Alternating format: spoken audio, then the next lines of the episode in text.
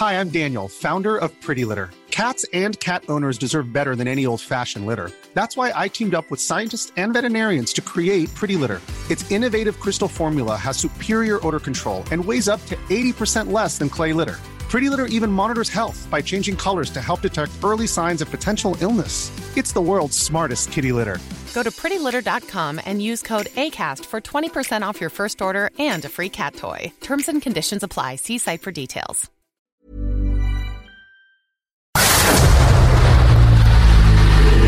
El dedo en la llaga.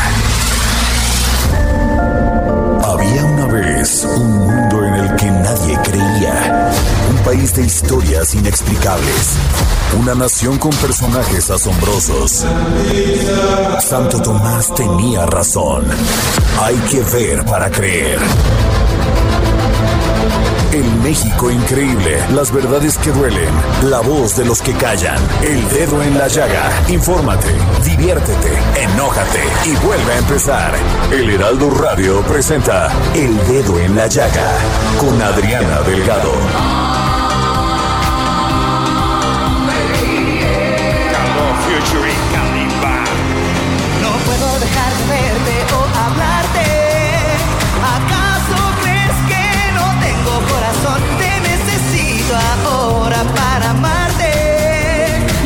El dedo en la llaga de este viernes 9 de junio del 2023 y están escuchando en vivo los 90 Pop Tours con esta maravillosa canción No Puedo Más con Caló y Kalimba. Vamos a escucharla.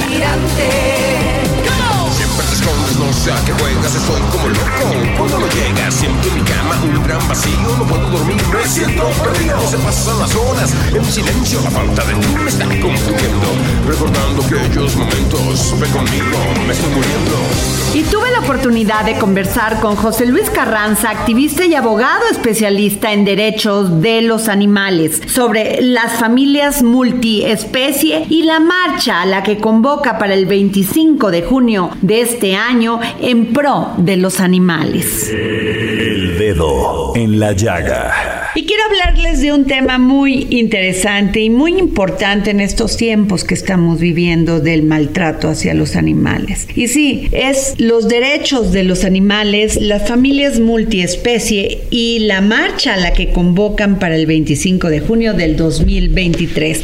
Y tengo en la línea al licenciado José Luis Carranza, abogado especialista en derechos de los animales. ¿Cómo está, licenciado? Buenas tardes, muy bien, gracias. Oiga, qué interesante esta marcha que están convocando al 25 de junio del 2023, pero también muy interesante porque los animalitos, en especial los gatitos, los perros, por decirlo así, pues se han vuelto parte de nuestra familia. Le llamamos el perro hijo, el perrijo y los hacemos parte de todo nuestro entorno familiar. Efectivamente, como bien lo dice, hoy en día muchas familias no solamente se conforman de seres humanos, sino también de otras especies. Como lo mencionas, hay gente que les llama perrijo, gatijos, y se vuelven parte del núcleo familiar.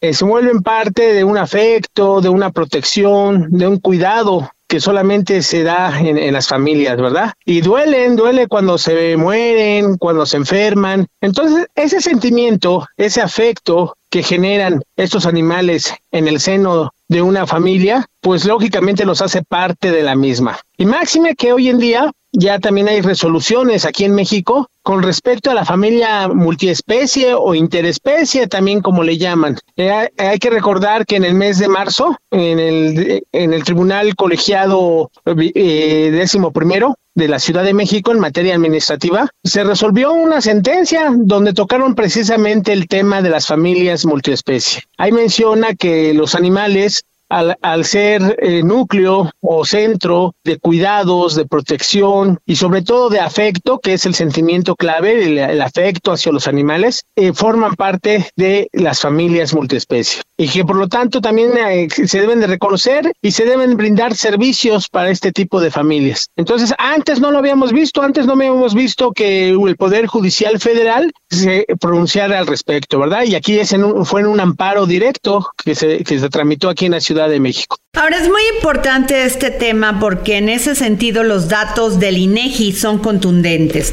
Los nacimientos en México pasaron de 2.4 millones en 2012 a 1.9 millones en 2021, un decremento del 21%. En tanto, los hogares con mascota aumentaron 20% en el mismo periodo. Actualmente pues, son 25 millones de hogares tienen al menos un animal de compañía. Efectivamente hay personas que no pueden tener hijos o que toman una decisión de no tener hijos y, asumen eh, como parte de su familia a algún animalito de otra especie, ¿verdad? Y lo tratan como un hijo, como un miembro de la familia. Entonces, es muy respetable, muy respetable que la gente no quiera tener hijos, que la gente tenga una conciencia sobre la sobre población que existe en este planeta, es muy respetable y no daña a nadie, ¿verdad? Ahora, este punto es muy importante. México es el tercer lugar del mundo en casos de maltrato animal y el 86% de los agresores son hombres. Qué terrible cifra. Sí, desafortunadamente ocupamos uno de los primeros lugares en el maltrato animal, como bien lo dices, el, tercer lugar solamente detrás de países africanos y no es posible, ¿verdad? Yo creo que la violencia que vivimos actualmente en el país es consecuencia de que no hemos sabido respetar a los otros animales, ¿verdad? La violencia es violencia independientemente de la víctima. Entonces debemos de luchar para erradicar toda forma de violencia, porque si nosotros nos espantamos de la violencia entre los seres humanos, pero permitimos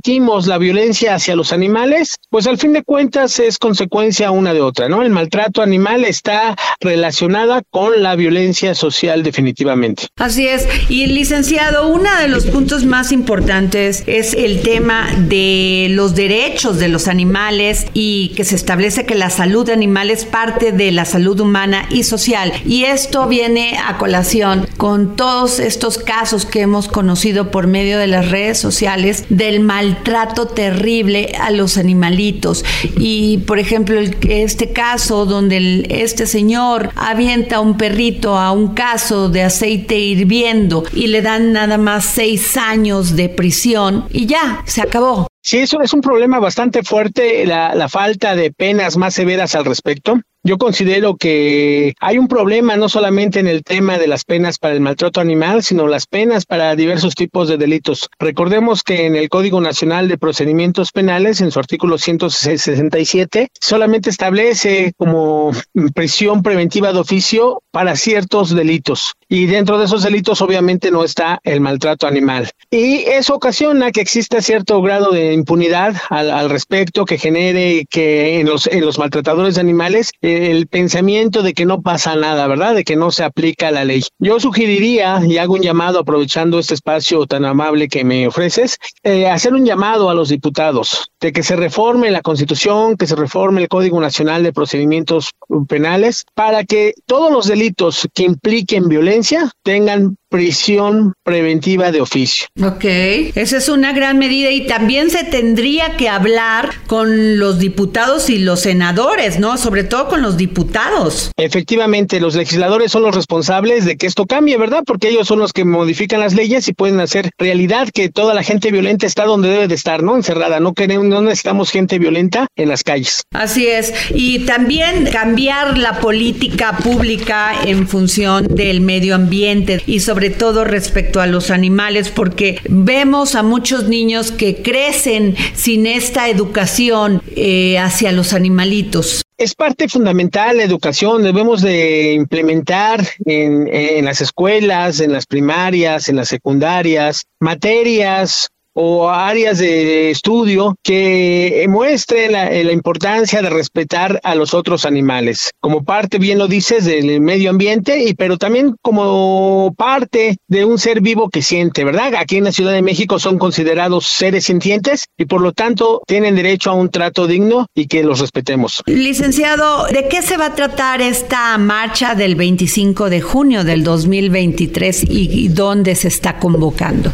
En la marcha de, eh, de este mes de, de, junio, del 25 de junio, se está convocando a las 11 horas en la columna de la Independencia. Vamos a partir de ahí rumbo al Zócalo. Y la idea es de que ya en la Constitución mexicana también ya se dé el reconocimiento a los animales como seres sintientes. Esto va a traer como consecuencia que se mejoren las legislaciones para su protección y también tenemos exigencias de que se apliquen las leyes que ya existen, ¿verdad? No es posible que tengamos leyes que, por ejemplo, aquí en la Ciudad de México, que prohíben la venta de animales en mercados públicos y aquí en la Ciudad de México tenemos el mercado Sonora actuando con total impunidad, con total ilegalidad, protegido por autoridades como la alcaldesa Venustiano Carranza. Muy duro lo que usted está diciendo. Pues muchísimas gracias, licenciado José Luis Carranza, abogado especialista en derechos de los animales. Gracias a ustedes. Hasta luego. El dedo en la llaga. Y desde Argentina y en exclusiva para el dedo en la llaga, el gran filósofo y escritor Hernán Melana,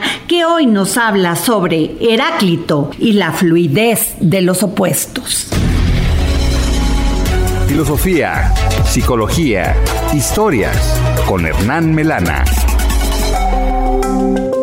Hola Adriana y oyentes del dedo en la llaga. Hoy vamos a hablar de Heráclito, quien naciera en Efeso en el año 544 a.C.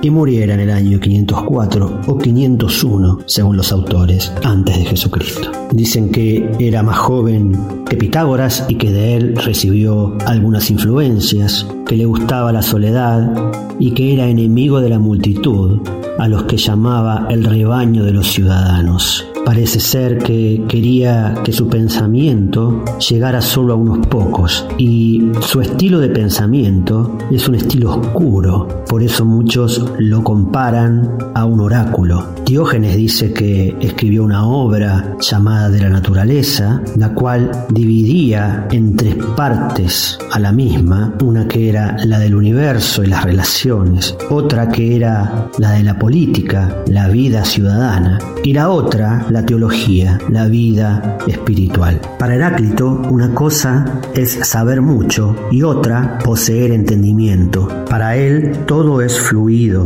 todo está en perpetuo movimiento. Platón decía que para Heráclito todo fluye y nada permanece quieto. De aquí tenemos la famosa frase de que nadie se baña jamás en el mismo río, pero lo que Heráclito dijo fue sobre los que se sumergen en los mismos ríos, fluyen siempre distintas aguas. También dijo que el sol es nuevo cada día. En todo caso, hay una noción de oposición y que todas las cosas en un conjunto amplio están en cambio perpetuo. También dirá que los mortales son inmortales y los inmortales son mortales, pues viven su muerte y mueren su vida. Y que en nosotros existe lo vivo y lo muerto, lo despierto, lo dormido, lo joven, lo viejo. Y que uno debe cambiar lo primero por lo segundo y tras haber cambiado, volver a hacerlo. Da el ejemplo de la oposición en el mar, que es el agua más pura y más impura, porque para los peces es potable y saludable, y para los hombres es impotable y venenosa. Para él,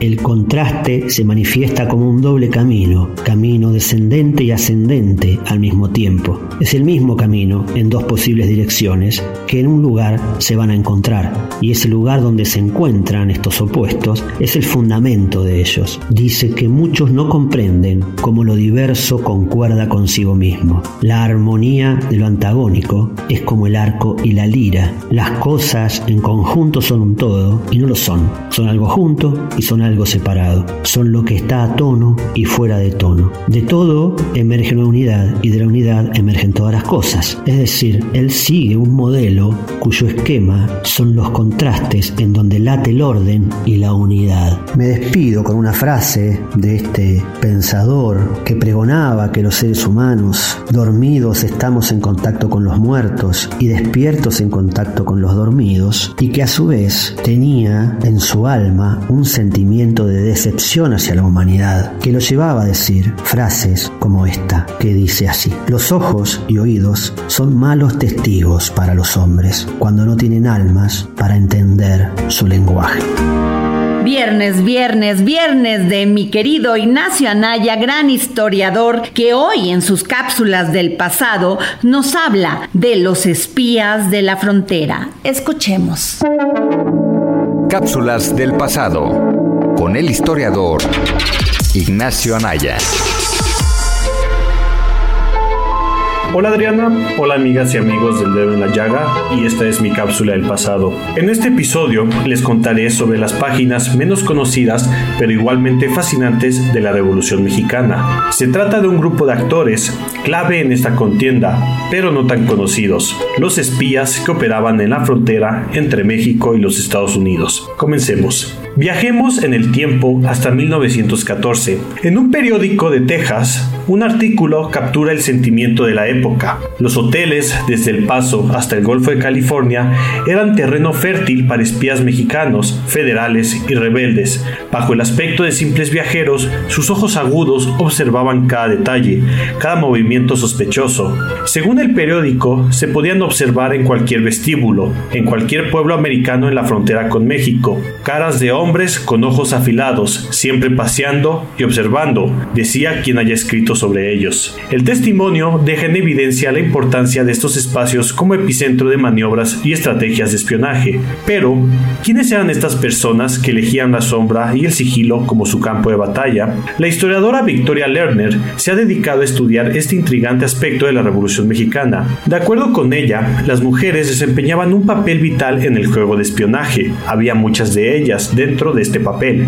Eran inmigrantes que se aliaban con una facción por lazos afectivos o de protección y otras por cuestiones ideológicas. Algunas incluso llegaron a jugar en ambos bandos, sirviendo como agentes dobles. Entre sus misiones estaban vigilar, conseguir salvoconductos y detectar planes de conspiración de las facciones enemigas. Por su parte, los hombres también se sumergían en este mundo sombrío, comprometidos ideológicamente con un bando. Estos espías encontraban en la frontera espacio para seguir su lucha. Algunos de ellos eran ciudadanos estadounidenses o inmigrantes cuyas labores incluían actividades como la compra de armas y munición o la realización de transacciones bancarias. Así, en el escenario de la frontera, la lucha de la Revolución Mexicana tomaba formas diferentes, más silenciosas y sutiles. El espionaje se convirtió en una forma de combate que alteraba la dinámica convencional de la guerra, dando lugar a un tipo de contienda que se desarrollaba en la clandestinidad y la ambigüedad. Al recordar la Revolución Mexicana, es importante no olvidar a estos personajes anónimos, aquellos hombres y mujeres que, en el silencio y las sombras de los hoteles,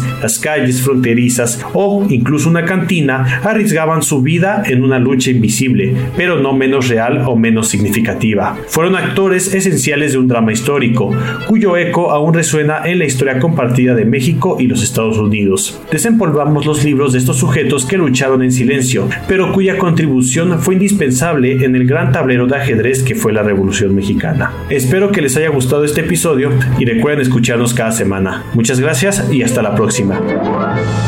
Y nos vamos con mi querida Beatriz Jiménez y su sección Ingeniería Rosa, que hoy nos habla sobre los componentes del sistema de enfriamiento de su automóvil.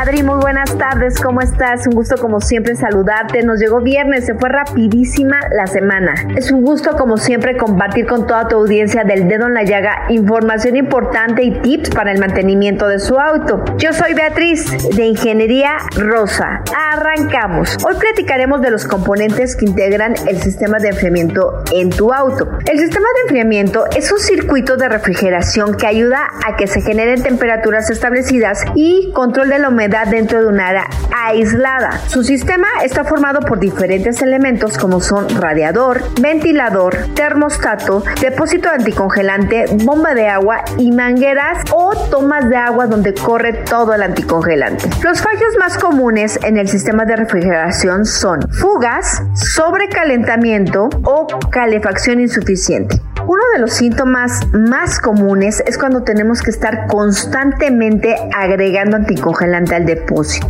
Y aquí, justo aquí requiero hacerles una recomendación importantísima. Nunca rellenen su depósito con agua, ya que el agua es un corrosivo nato y dañará inevitablemente mangueras, tomas e inclusive el radiador. Es por ello que es importante que siempre lo rellenen con el anticongelante que requiere la marca, con la nomenclatura correcta. El anticongelante quiero darles este dato también relevante. Está elaborado con una sustancia llamada etilenglicol. Este es orgánico, pero también es inodoro y sabe dulce. Gracias a estas características, el anticongelante se puede presentar en diferentes colores. El más común que conocemos es verde y rosa. Sin embargo, hay azul, anaranjado, amarillo e inclusive violeta. Esto para clasificarlos por sus nomenclaturas, las cuales son G11, G12, G13 e inclusive la marca busca identificar el anticongelante que lleva la línea por color y por nomenclatura. Es por ello que los autos deportivos utilizan una nomenclatura G13. Quería darles este dato importante porque también requieren ustedes ver en el manual del usuario la nomenclatura que requiere su auto para ya sea rellenado o cuando vayan a un establecimiento solicitar que conserven el color y la nomenclatura de su anticongelante. Y si tu auto presenta fuga o presenta rellenado constante de anticongelante, hay que acercarse a un centro automotriz de confianza para que revisen si la temperatura del funcionamiento es óptima y constante, incluso en condiciones de cambio continuo. Si esto no es así, el técnico se dará a la tarea de verificar qué componente del sistema de enfriamiento requiere reemplazo o en un caso extremo y delicado, realizar un desarmado mayor al motor para resolver el problema, ya que seguramente habrá un calentamiento interno en el motor. En la próxima cápsula platicaremos a detalle del funcionamiento de cada componente del sistema de enfriamiento. Como siempre es un gusto compartir con todos ustedes información relevante para su auto. Que tengan excelente día.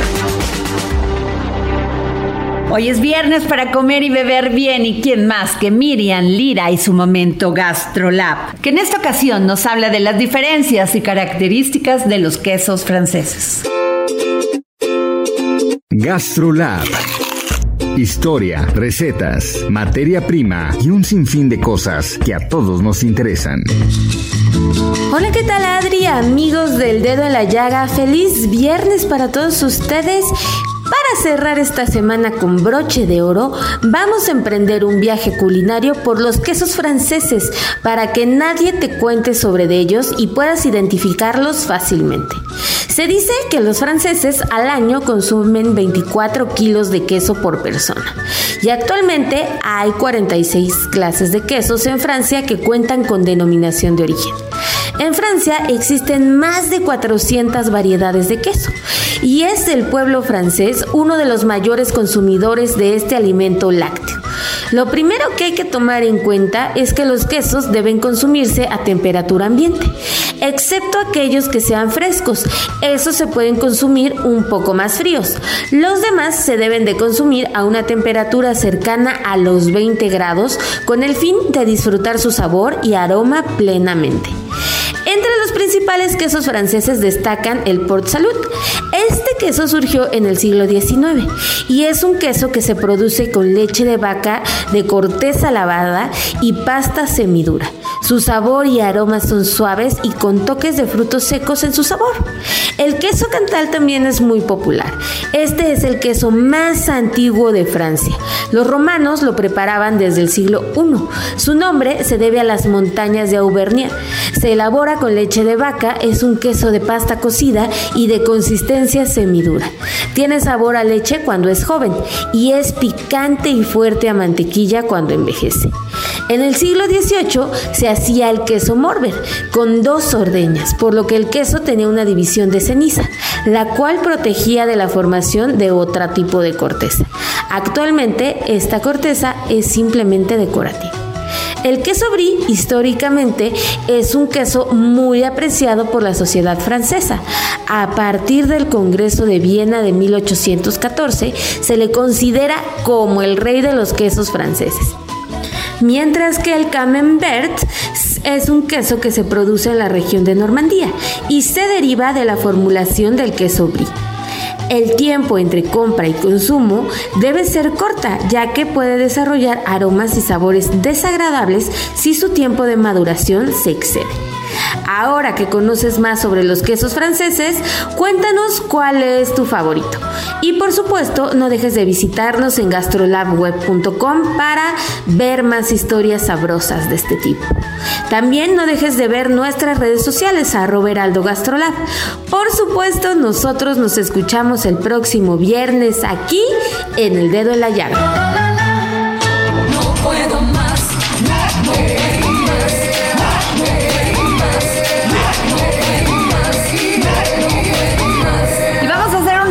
Aquí en el dedo en la llaga, no sin antes recordarles mis redes sociales, arroba Adri Delgado Ruiz.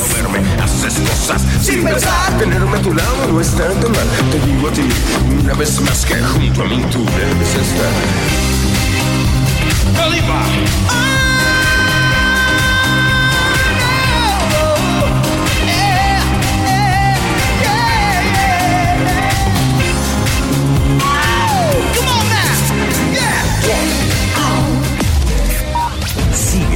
Adriana Delgado en su cuenta de Twitter. Arroba Adri Delgado Ruiz. Además, te invitamos a enviar tus opiniones y comentarios en texto o por mensaje de audio a través de WhatsApp al 55 2544 3334. Y si quieres escuchar El Dedo en la Llaga de El Heraldo Radio, en cualquier momento y donde quiera que te encuentres, descarga el podcast disponible en Spotify y iTunes.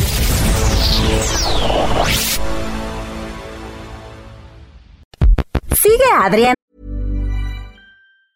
Many of us have those stubborn pounds that seem impossible to lose, no matter how good we eat or how hard we work out. My solution is PlushCare.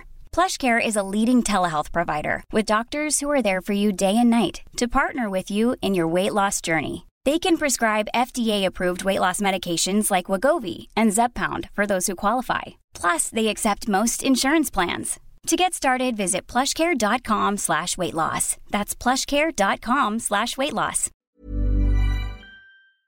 Delgado en su cuenta de Twitter en arroba Adri Delgado Ruiz. Y envíanos tus comentarios vía WhatsApp al 55 25 44 33 34 o 55 25 02 21 04. Adriana Delgado entrevista en exclusiva a la senadora de la República, Olga Sánchez Cordero. Es muy interesante porque es usted magistrada, luego ministra.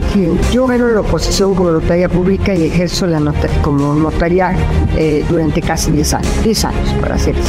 Casi pensaríamos, este, senadora Olga Sánchez Cordero, que sería el paso ideal para un político. Primero aprender de las leyes en este país y después querer ser diputado o senador. Sería lo más recomendable. Así Después lo sigues. Bueno, porque como notaria vi muchas injusticias porque como notaria preveníamos los conflictos. Ok. Sí.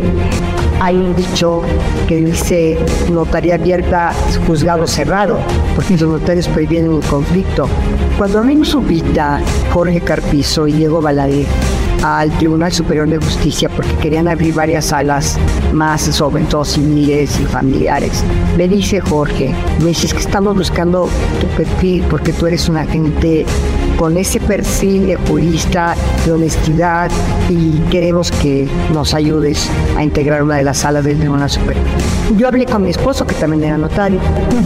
Uno pues, está segura de que te quieres ir para allá, porque la verdad es que aquí tienes ya una estabilidad, tienes tus clientes, eh, te dedicas el cuerpo y alma a la, a la notaría, a los, eh, a, los gentes que acuden a esta notaría, porque tengo varias anécdotas maravillosas. A mí me tocó el sismo del, del 85 como notaria. Fue de hecho de los edificios que habían sido, que se derrumbaron.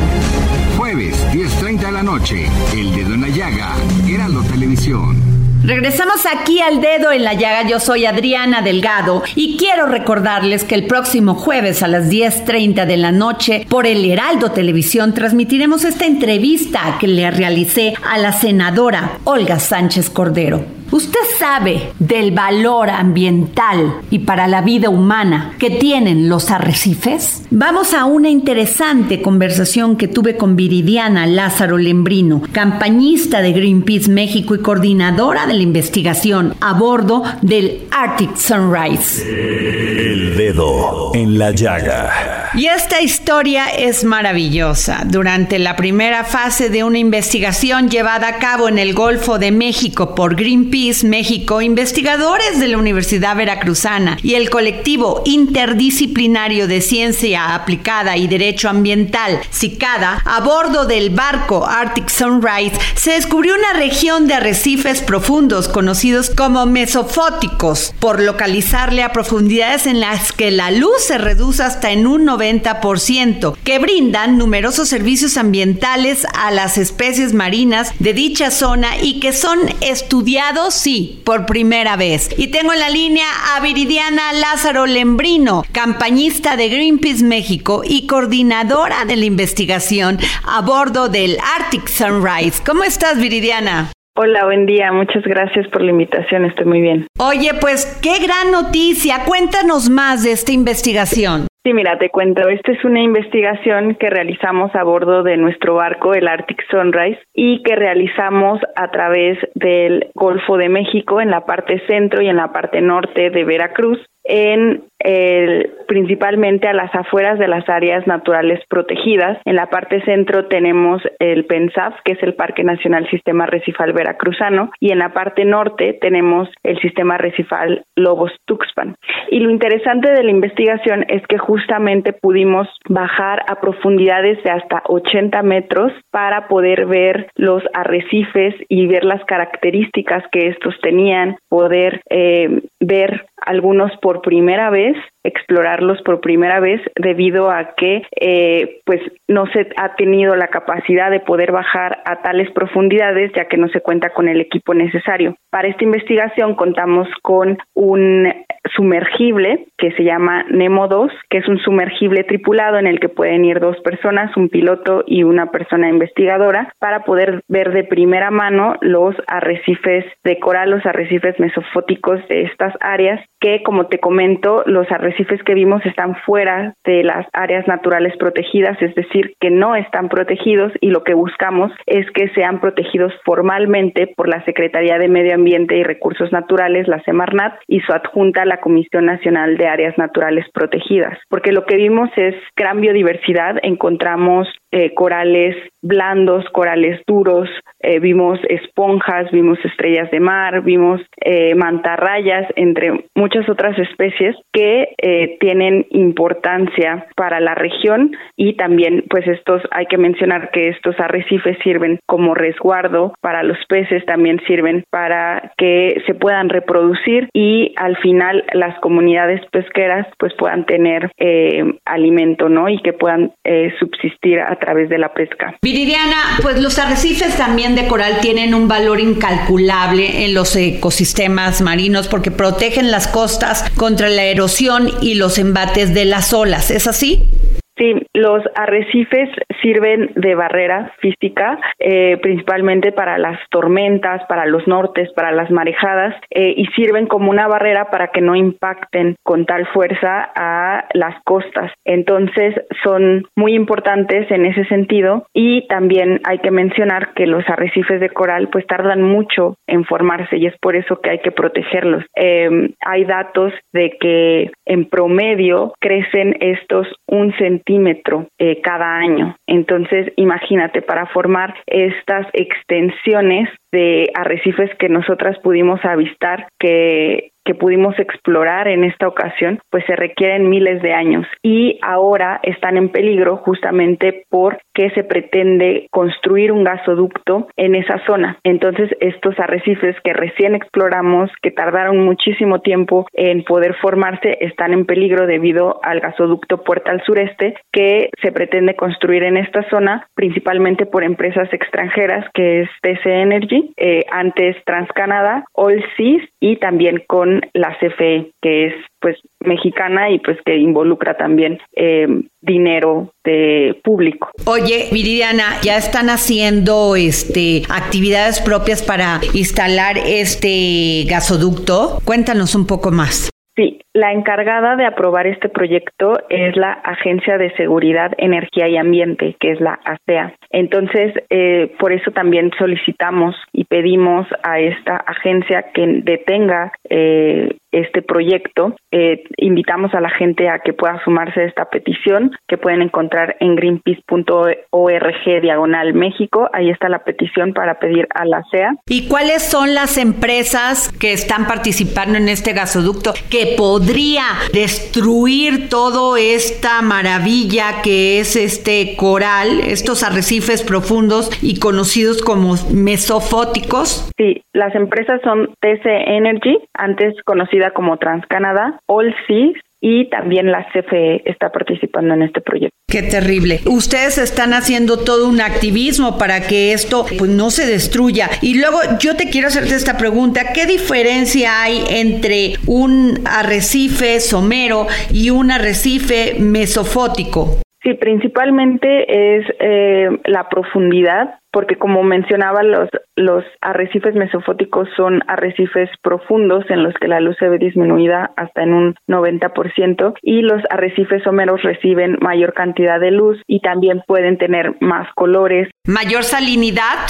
No, en, en ese sentido, eh, la salinidad depende, ¿no? De, de en qué región estemos hablando, pero es principalmente el, el, tema de la profundidad y la cantidad de luz que llega a estos arrecifes. Y pues también encontramos en esta investigación que todavía no tenemos los los resultados concluyentes, pero vimos que hay especies que se comparten en tanto en los ecosistemas someros como en los mesofóticos, lo que eh, indica que hay una conectividad que también en caso de que se construya un gasoducto pues puede romper esta conectividad que se da entre ecosistemas. Te quiero preguntar esto, que también se ha documentado una zona conocida como Carcachas, que es un arrecife artificial formado por el naufragio de un barco a inicios del siglo pasado. ¿Nos puedes platicar un poco más de esto? Sí, esta zona que exploramos es una zona que ha sido conocida por buzos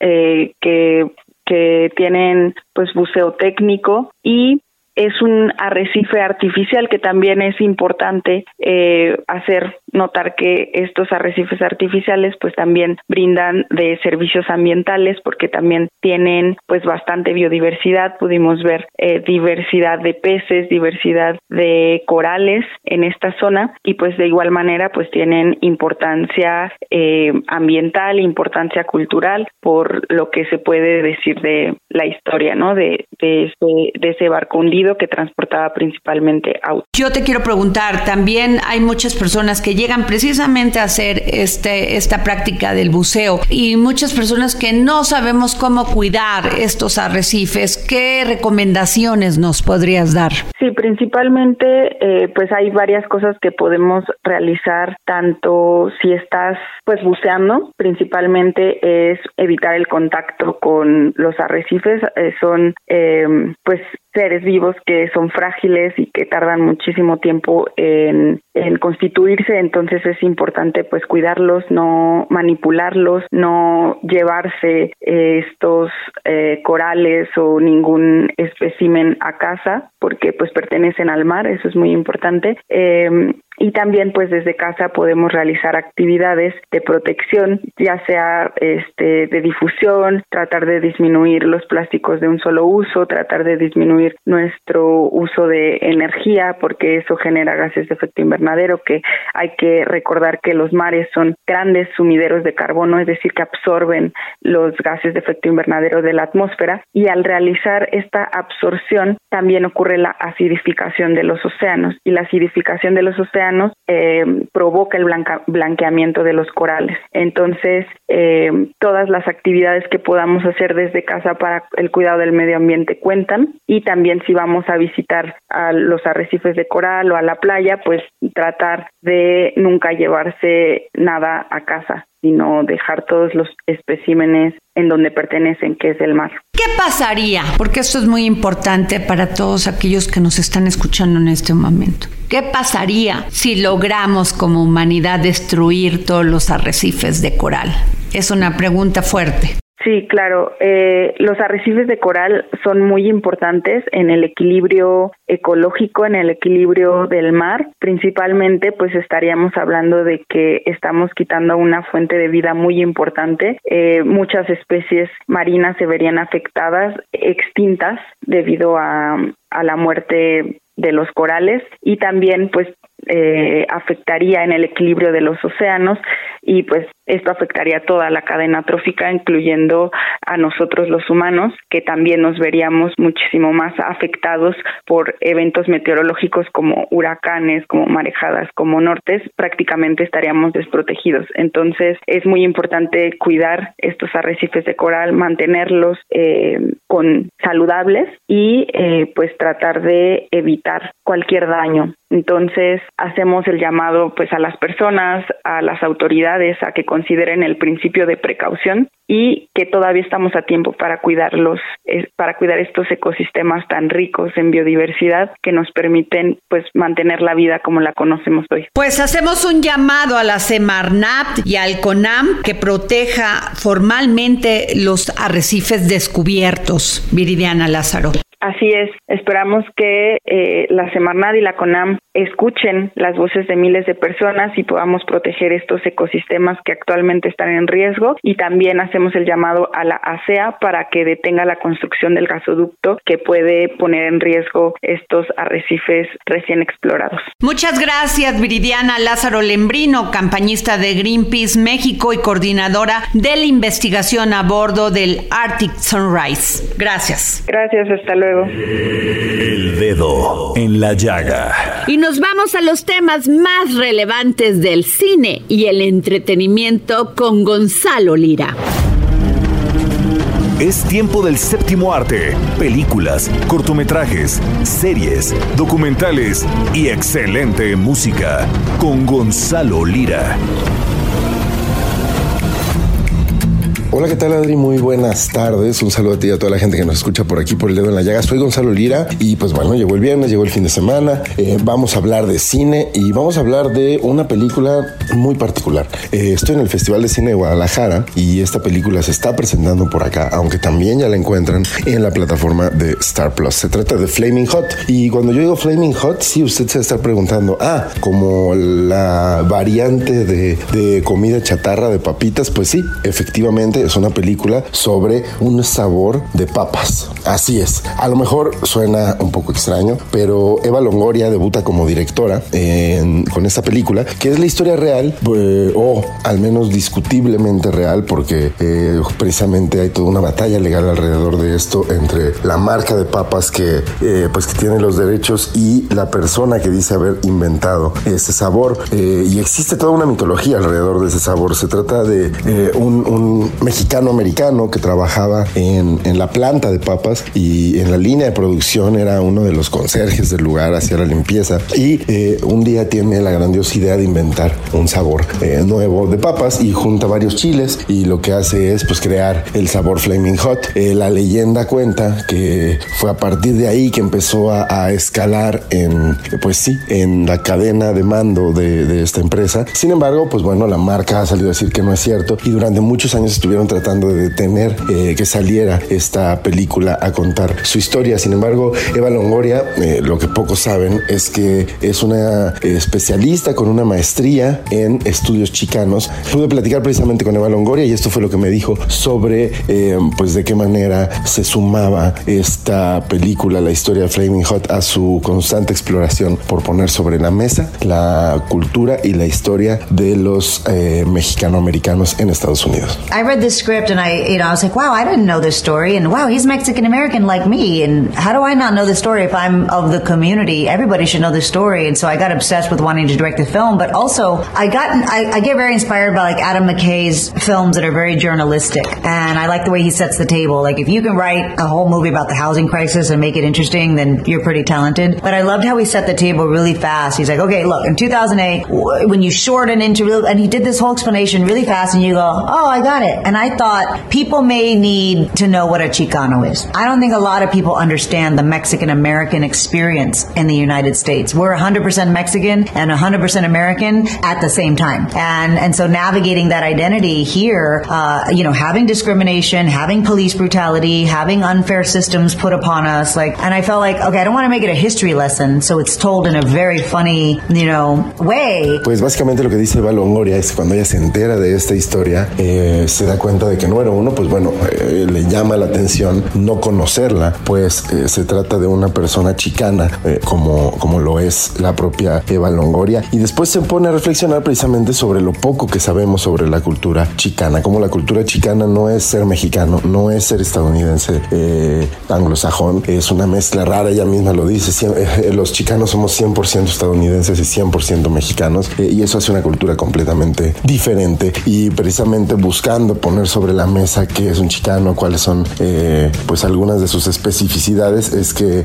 hace esta película que lo que nos cuenta es la historia de una persona que pone en alto el nombre de, de los chicanos y cómo de alguna forma se inspiró en el cine de otros cineastas como Adam McKay, por ejemplo, que lo pone como, como un ejemplo, eh, como es un cineasta que habla de temas que son culturales, que son importantes, por ejemplo, tiene películas sobre la crisis, eh, la crisis de las casas en Estados Unidos y cómo logra hacerlo de una forma entretenida sin que sea necesariamente una lección de historia o algo eh, pues que se sienta más académico. Así que ahí lo tienes, Adri, la película de Flaming Hot ya la encuentran, como lo decía, en la plataforma Star Plus, formó parte por acá del Festival de Cine de Guadalajara y es una película que vale mucho, mucho la pena. Eh, Eva Longoria elige esta historia para su debut como directora. Yo me despido, nos escuchamos la próxima semana.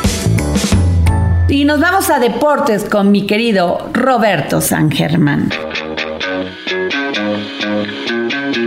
Roberto San Germán y los deportes al estilo del dedo en la llaga con Adriana Delgado.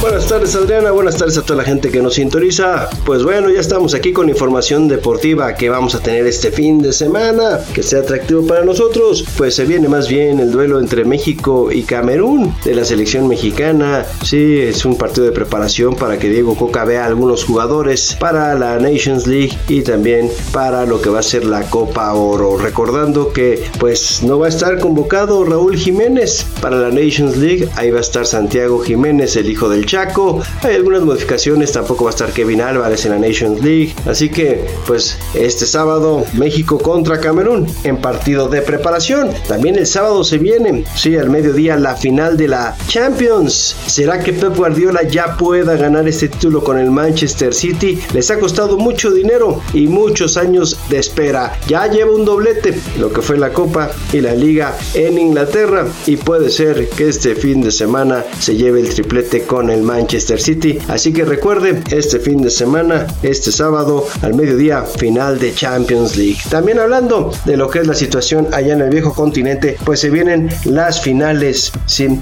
de lo que es Roland Garros. En mujeres ya tenemos la final y va a ser entre la polaca Iga Swiatek, que derrotó a la brasileña Beatriz Haddad Maya y se va a enfrentar, sí, a Carolina Muchova. Así que, pues vamos a tener ya esta final en las damas. Esto va a ser el día sábado y el día domingo va a ser la final entre los varones. Se está jugando el partido entre Djokovic y Alcaraz para sacar a un semifinalista y la otra es Casper Ruud contra Esverev. Así que también se viene Roland Garros. Y ya hablando en temas importantes para nosotros, hablando en temas de México, pues la CONADE va a tener que acatar la resolución del juicio que en principio la obliga a devolver las becas a las nadadoras. Así fue fue sí la resolución del juicio de amparo que promovieron en contra de la CONADE las nadadoras de la selección nacional que obtuvo una medida cautelar de un juez para recuperar los apoyos y estímulos económicos gubernamentales será acatado por la dependencia que es dirigida por Ana Gabriela Guevara. En un comunicado de prensa,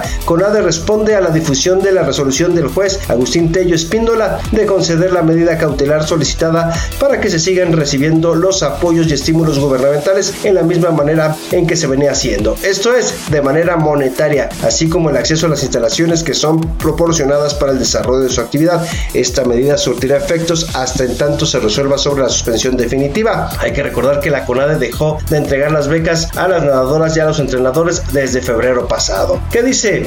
También eh, la CONADE pues, que van a acatar la resolución. Asimismo es de precisar que las autoridades deportivas de la comisión han acatado y acatarán en sus términos todas aquellas resoluciones que sean emitidas por las diversas autoridades administrativas y judiciales, explica CONADE en un comunicado, destacando que por cuanto eh, hace eh, al juicio de amparo, fue formalmente notificada la CONADE el día 6 de junio del presente por el órgano jurisdiccional, por lo que dicho juicio se encuentra en su etapa inicial y será atendido con apego a la ley. Así que esta comisión toma como beneplácito la intervención del Poder Judicial de la Federación por conducto del juez decimoprimero de distrito en materia administrativa en la Ciudad de México para atender la problemática existente que si bien implica una solución temporal no atiende el fondo de la misma. En pocas palabras, tienen que regresarles su dinero y les tienen que empezar a pagar. Duro revés para Ana Gabriela Guevara. Hasta aquí la información deportiva. Yo me despido. Adriana, que pases un buen fin de semana. Igual para toda la gente que nos sintoniza.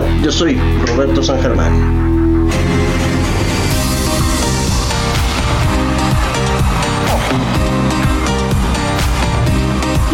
Esto fue todo aquí en este dedo en la llaga de este viernes 9 de junio del 2023. Tenga usted un gran fin de semana y como siempre les digo, gracias por escucharnos, pero sobre todo gracias por permitirnos entrar en su corazón.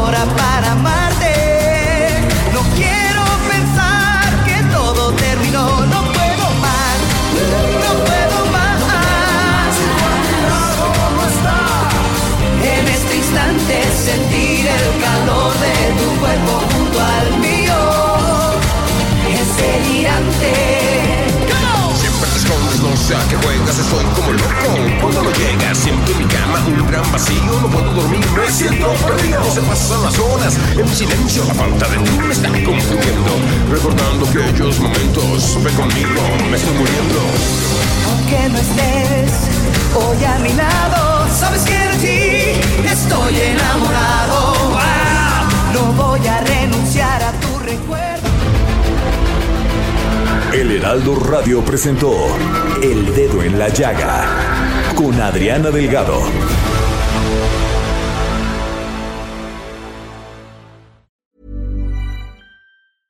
Imagine the softest sheets you've ever felt. Now imagine them getting even softer over time. That's what you'll feel with Bowl and Branch's organic cotton sheets. In a recent customer survey, 96% replied that Bowl and Branch sheets get softer with every wash. Start getting your best night's sleep in these sheets that get softer and softer for years to come. Try their sheets with a 30-night guarantee. Plus, get 15% off your first order at bowlandbranch.com. Code BUTTERY. Exclusions apply. See site for details.